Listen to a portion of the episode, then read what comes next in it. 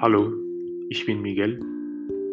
Y hola, eh, creé este podcast porque en menos de un mes voy a presentar mi B2. Ya estoy practicando para realizar el C1 en algunos meses y la verdad es que me gustaría poner en práctica mi alemán y me gustaría que ustedes también pudieran practicar un poco con algunos capítulos en donde puedan escucharme hablar.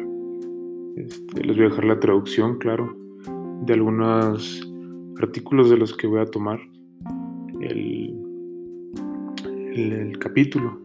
Entonces, eh, sin nada más que decir, eh, bienvenidos a Aprendiendo Alemán o Aprender Alemán, aún no sé cómo se va a llamar pero sea una o dos personas las que me estén escuchando, gracias y espero les sirva mucho y puedan no solo aprender alemán, sino se queden con algo de los artículos que les voy a dejar.